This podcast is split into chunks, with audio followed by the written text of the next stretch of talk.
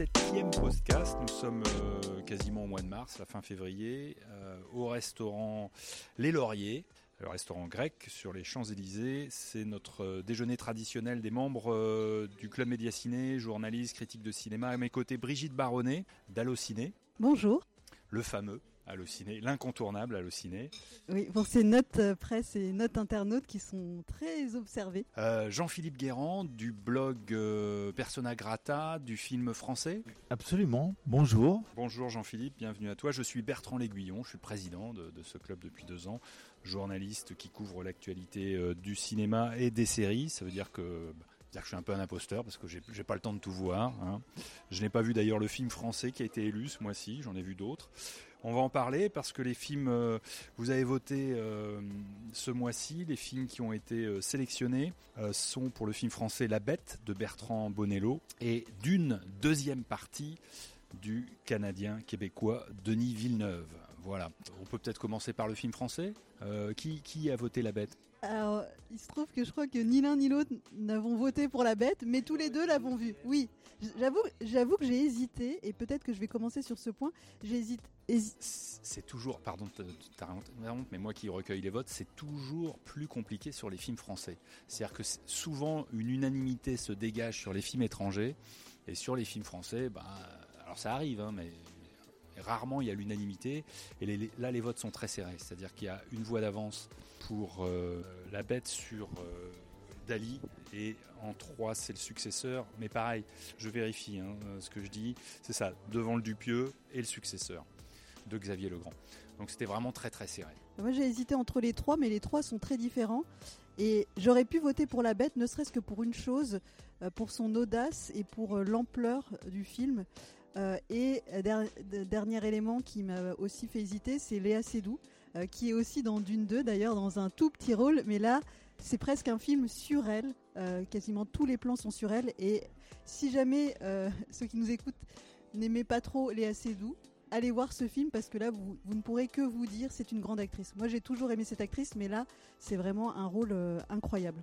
Alors, tu, j'en profite pour faire un teaser sur la fin de ce podcast, puisqu'on va accueillir également René Chiche, journaliste à, Sud Radio, qui va venir nous parler de l'oncle de, Léa Seydoux. Une autre bête une, bête de cinéma, Nicolas Seydoux, qui a été à la tête de, de la Gaumont euh, pendant plus de 50 ans. Euh, son frère, lui, s'est pâté.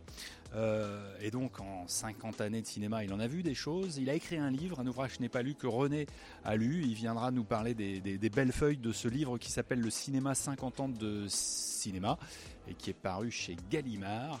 Voilà, c'est plutôt un homme pudique. on ne faut pas s'attendre à des grandes révélations, mais il y a sûrement des choses intéressantes. Et puis quelques mots qui viendra nous dire tout ça. Voilà, alors la bête qu'est-ce que ça raconte et, pourquoi, euh, pourquoi, à votre avis, il, a été choisi euh, par, les membres Qu'est-ce qui est, intéressant Alors c'est, très compliqué à résumer parce qu'en fait c'est, une histoire qui se déroule à trois époques avec trois Léa Seydoux. Donc quand on dit qu'elle est formidable, elle est triplement formidable parce qu'elle est aussi crédible dans le passé que dans le présent et dans l'avenir.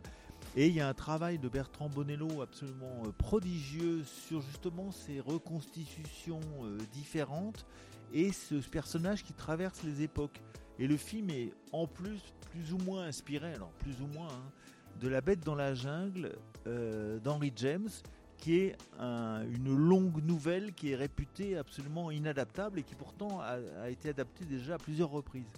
Et c'est un film très fascinant et je pense que du coup il a attiré aussi l'attention des, membres du, club Médiaciné par cette complexité et par une espèce d'ambition euh, à la fois esthétique, narrative, qui est assez peu courante dans le cinéma français.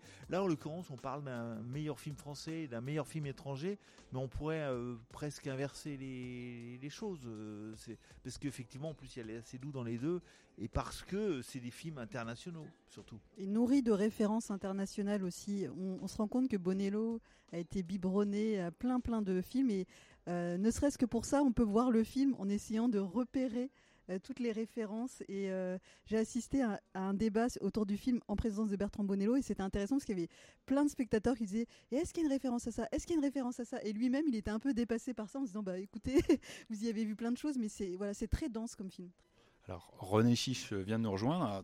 Tu as loupé mon teaser, hein, magnifique pour ton intervention euh, en, fin de podcast.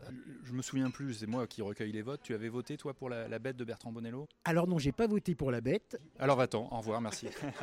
Mais j'ai hésité, hein. j'ai hésité entre la bête et finalement j'ai choisi Dali. Parce que moi je suis très friand de l'univers de Dupieux et je trouve que quand même ce, ce Dali, bon bien sûr c'est très drôle, déjà avec euh, les, interprètes. En l'occurrence, euh, ce que je préfère dans Dali, c'est euh, Jonathan Cohen et Edouard Baird. Je trouve que Pio Marmaille... il, faut, il faut expliquer parce qu'il y a plusieurs Dali. Oui, il, y a plusieurs acteurs qui interprètent Dali, bien sûr. Il y a Jonathan Cohen, Edouard Baird, Pio Marmaille. on, a, on a aussi Dali vieux, c'est Didier Flamand. Et il y, en a, il y en a un autre. Il y en a un autre, mais qui a un plan. Donc, euh, au général. Ah, il y a Gilles Lelouch aussi Non, oui, il y a Gilles Lelouch, mais il y en a encore un autre. Oui, oui, il y en a aussi un autre, absolument. Oui, mais qui a, il a un plan. Oui, alors c'est pas du tout un biopic hein, sur Dali. Non, non, non, c'est pas du tout un biopic. C'est bon, c'est un, un, film dans l'esprit de Dupieux qui est à la fois drôle, corrosif, mais moi je trouve que son univers, il est quand même euh, vraiment assez unique dans le cinéma français. C'est pour ça que ça m'a, c'est voilà, c'est pour ça que ça m'a vraiment séduit.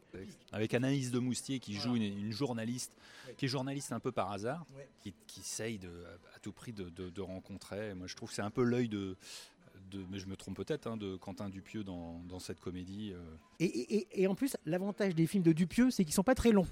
C'est toujours un peu un avantage. Et, finalement, il a, il a, des choses en commun avec euh, Dali, parce que c'est un créatif un peu fou, euh, Dupieux. Hein ah oui, bien sûr. Voilà, alors il y avait un autre vote, le, troisième film, euh, qui est le successeur. Je crois que vous avez beaucoup aimé, Jean-Philippe, Brigitte. alors, que raconte le successeur? Qu'est-ce que c'est que ce film? Alors, le successeur, déjà, il faut prendre le terme dans un double sens, parce que c'est l'histoire d'un homme qui présente sa première collection de mode, et il succède à un très grand couturier. Donc, c'est le, le moment de vérité pour lui. Mais au lendemain de ce moment de vérité, il se passe euh, quelque chose de dramatique dans sa vie, c'est qu'il apprend la mort de son père. Sinon, c'est pas si dramatique que ça, parce qu'en fait, il n'avait plus de relation avec son père. Mais, nonobstant, il est quand même obligé d'aller au Canada pour euh, régler euh, la succession, d'où le double sens de succession. Et à partir de là, on va entrer dans un film absolument incroyable, une sorte de labyrinthe qui mène peut-être à l'enfer. Mais là, je pense qu'il ne faut pas en dire davantage. Euh, il va découvrir des choses inouïes sur son père et il va être malgré lui euh, embarqué dans une aventure euh, absolument terrible. C'est toute la difficulté de ce film, c'est d'en parler sans trop en dire. Et finalement, c'est le genre de film où presque il faudrait y aller sans voir la bande-annonce, sans lire le résumé et se laisser porter. Mais effectivement, il y a ce labyrinthe ou cette spirale qu'on voit sur l'affiche. Et c'est peut-être la meilleure façon d'en parler, de dire que c'est un, un film qui vous entraîne dans une spirale infernale et euh, de découvrir pourquoi. Et peut-être j'ajouterai, parce que là ça n'est pas euh, vraiment spoiler, euh, c'est un, alors c'est un film très différent de Jusqu'à la garde, son premier long métrage qui avait donc eu 5 Césars. Xavier Legrand.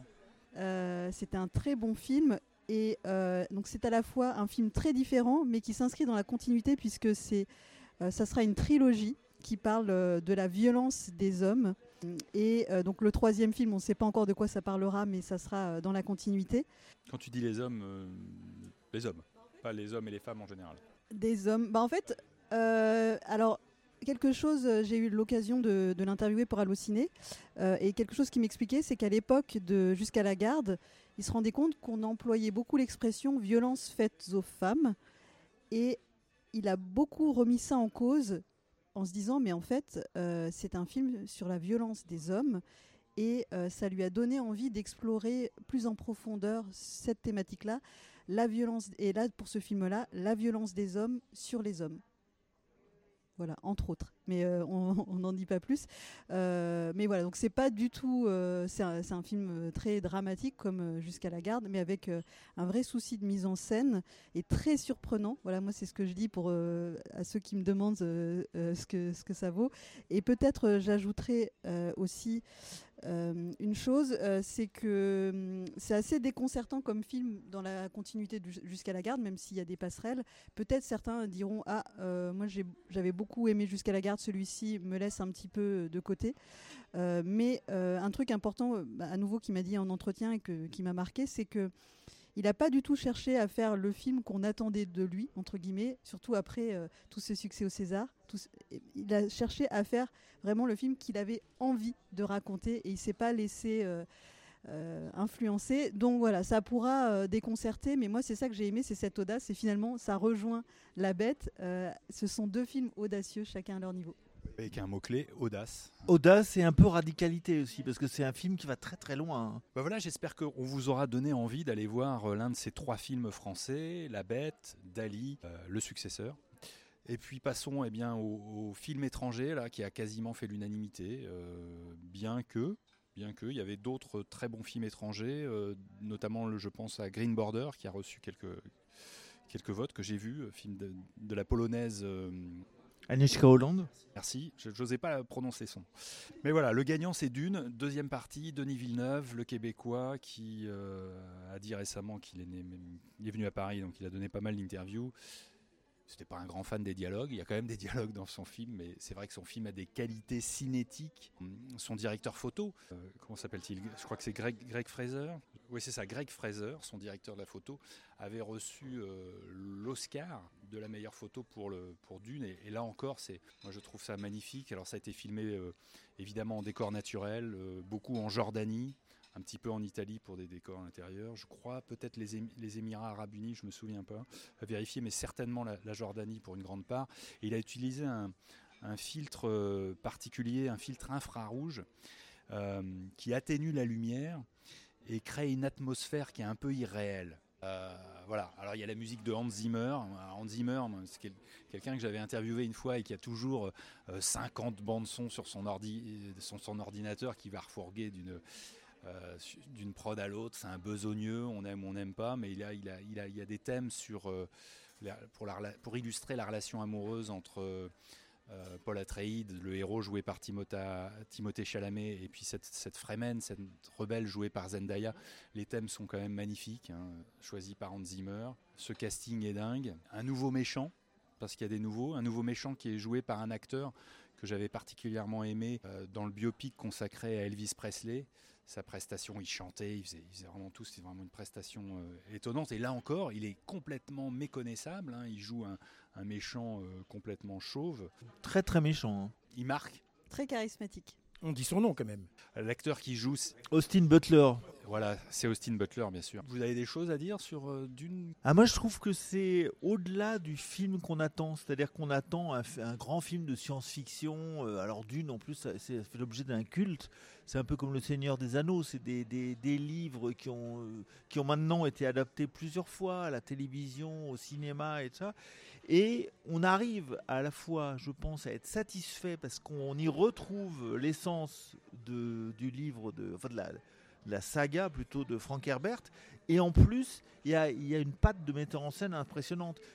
Par exemple, dans le film, alors effectivement, les, décors, il y aurait une thèse à écrire sur l'utilisation du désert dans la science-fiction, hein, de Star Wars à Dune. C'est quand même étonnant, ça se passe toujours dans des déserts, alors que c'est soi-disant dans un monde futur. Donc on se dit qu'il y aurait beaucoup d'habitations, que toute la Terre serait peuplée. C'est assez, euh, assez étonnant, quoi. Et en même temps, il y a la patte de Denis Villeneuve qui utilise par exemple dans ce film la profondeur de champ d'une façon absolument remarquable et il fait Donc, Merci à son directeur photo là que je viens de citer. il se contente pas de, de- de filmer ce qu'il montre. Il le non seulement il le met en scène, mais il le démultiplie. Et je pense qu'il faut le voir si, si ça passe en IMAX ou dans des, des- des formats euh, euh, super. Il faut vraiment le voir dans un format extraordinaire parce que ça rendra euh, grâce à l'image, quoi. Il y a une fin qui est presque ouverte alors que normalement c'est la C'était un film en deux parties. Oui, parce que le livre, ce livre-là était en deux parties, mais il y a plein de livres derrière. Mais si ça devient un succès mondial, si- le succès, le suc- il a dit quoi? Qu'il il serait prêt à écrire à un troisième? Oui, oui, oui. Donc il faudra l'écrire, ça sera un scénario original. Vous parlez de Dune? Alors on t'entend pas, euh, Bruno qui vient d'arriver, Bruno Kras qui est membre du club Médias. On parle de Dune, bienvenue à toi Bruno. Bon, 200 000 entrées. D'accord, fin février, au moment où on enregistre ce, ce podcast à quelques jours du, du mois de mars. C'est vrai que c'est un grand moment de cinéma. Pour tous ceux qui aiment le cinéma, Oui, puis on en, on en a, on en a pas vu depuis longtemps des grands comme ça. exactement. Aux États-Unis, le box, il faut savoir que le box-office est quasiment en état de léthargie depuis un mois et demi. Ils attendent d'une deux avec impatience. Il n'y a, il y a aucun film qui est sorti depuis un mois et demi euh, important. Mais ça tombe bien que ce soit Bruno Kras, attends, Bruno Kras euh, qui veut, veut ajouter. leur cinéma, heurcinéma.fr. Ça, c'est ton podcast. Non, ça tombe bien que je prenne la parole parce que j'entendais que vous étiez dithyrambique. Bah, moi, je ne suis pas du tout. Je ne dis pas que vous êtes langue de bois, mais moi, je vais être très clair. Mais tu as voté pour Dune. Oui, par défaut. Alors? Alors, c'est beau, c'est bien fait. Oui, on a dit, il n'y a pas tant d'effets spéciaux que ça, il a tourné dans un vrai désert, etc. Mais moi, je reste totalement en dehors. Moi, je ne connais pas Dune, je n'ai pas lu l'histoire. Et quand on quand on n'a pas lu l'histoire, je ne comprends rien. Pourtant, je suis un intellectuel. non, je rigole. Non, je ne comprends rien à l'histoire. Donc, je trouve ça très beau. Je trouve ça très beau. Je ne me suis pas ennuyé, donc ça c'est un compliment que je fais au film, 2h45. Mais un, je suis resté totalement en dehors. Deux, aucune émotion. Et au cinéma, Ah non, là, je suis pas d'accord. au cinéma, on devrait avoir en- quand même des émotions. Quelle émotion? Quelle émotion?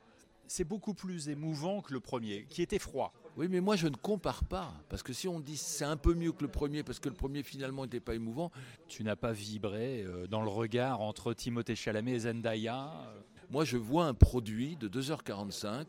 Je ne m'ennuie pas. C'est la seule chose. C'est beau. c'est- Je vois que c'est très bien fait. Mais maintenant, aujourd'hui, avec la technique et un peu d'inspiration, là c'est Denis Villeneuve qui est un grand metteur en scène, mais un jour, un autre, un, un nouveau Ridley Scott fera la même chose. Voilà.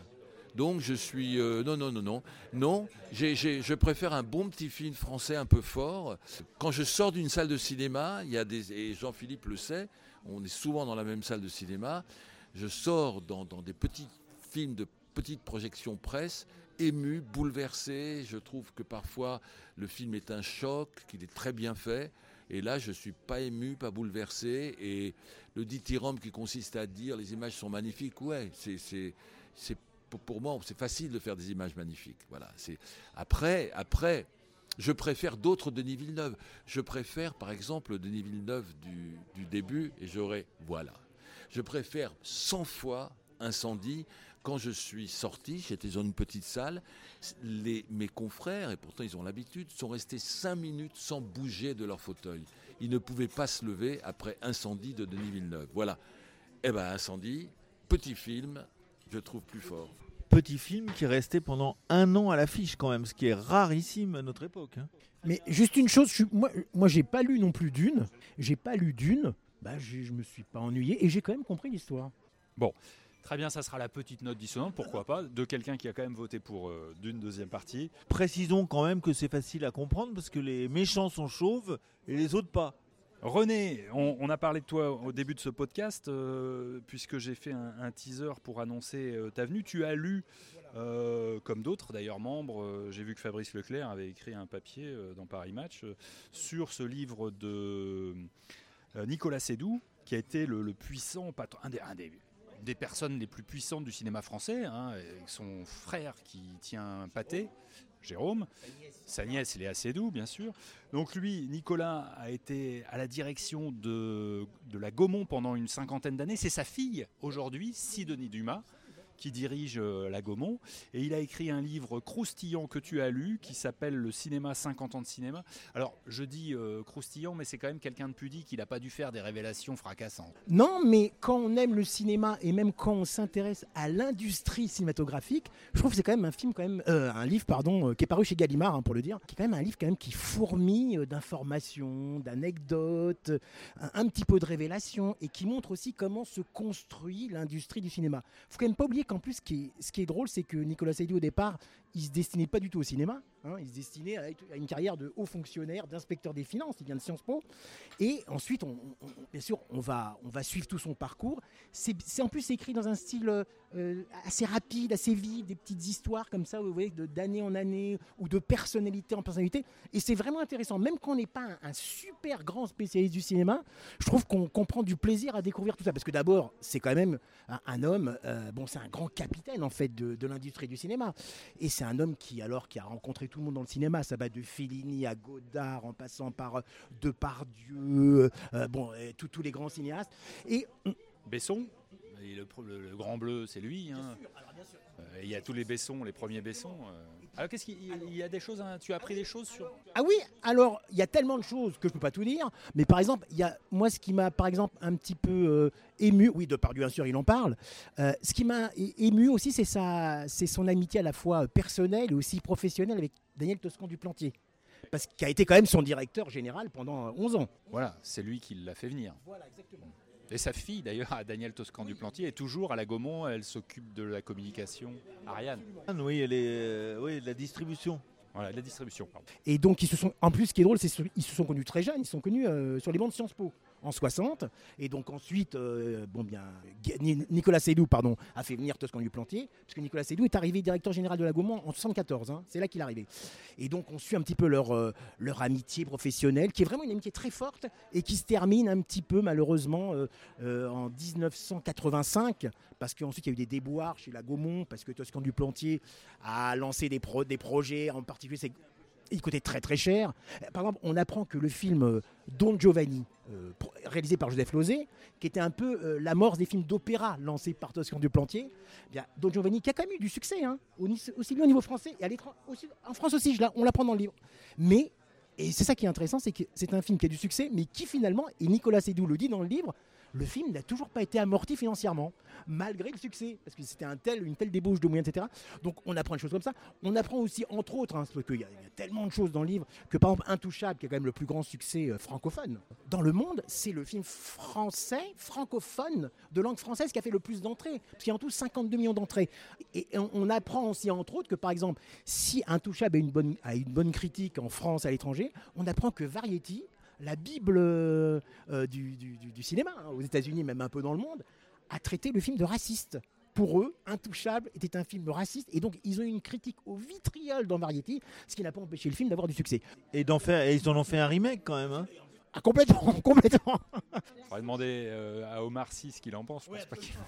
Oui, absolument. Oui, exactement. D'ailleurs, il en parle d'Omar Sy. Alors, la seule chose qui manque dans ce livre, parce qu'il y a des choses très bien, le seul petit bémol, c'est qu'il parle tellement, et même quasiment pas, de sa relation quand même avec son frère Jérôme Sédou quand même son frère, il en parle quasiment pas. ça manque un peu. Et aussi, ce qui manque, c'est que même si c'est un livre de mémoire et de souvenirs, il manque quand même un peu à la fin. C'est souvent dans les mémoires, on a un peu une, une prospective, on, voit un petit deux trois pages sur le futur. Ben, il parle pas trop du cinéma d'aujourd'hui, de la diversité du cinéma d'aujourd'hui, du rôle des femmes de plus en plus présentes dans le cinéma d'aujourd'hui. Donc c'est un petit peu, on sent que c'est le grand monsieur de l'industrie, qui est un homme qu'on respecte, bien sûr, qui a fait des choses euh, incroyables. Hein. Vu le succès, euh, vous verrez dans le livre. C'est un livre qui s'adresse plutôt à des gens comme nous, des gens qui travaillons, qui couvront l'actualité du cinéma ou... Non, franchement, non, non. En le lisant, Bien sûr, nous, on va être encore plus intéressés, parce que ça nous intéresse encore plus. Mais je pense que le grand public va apprendre plein de choses, sur plein de films. Je veux dire, sur La Boue, euh, les films d'Yves Robert. ça englobe toute une partie, bien sûr, du cinéma, 50 ans. Mais aussi, en fait. Il faut, il faut quand même préciser une chose importante c'est qu'en fait, euh, Nicolas Sédou n'a jamais produit de film. C'était le patron de la Gaumont. Les grands producteurs, c'était Alain Poiret, absolument. Il a eu des très grands producteurs, voilà. Mais ben oui, la boum, c'est Alain Poiret et il avait déjà 70 ans, hein, donc c'est incroyable. Alain Poiret qui a eu euh, Francis Weber pendant des années. Euh. Bien sûr, il en parle d'ailleurs. Non, non, mais c'est passionnant. Franchement, c'est passionnant. Eh bien, merci. Merci à Brigitte Baronnet, Jean-Philippe Garand, Bruno Kras, euh, René Chiche euh, pour votre participation à ce podcast. Je vous propose euh, de nous retrouver le mois prochain. Belle fin de journée.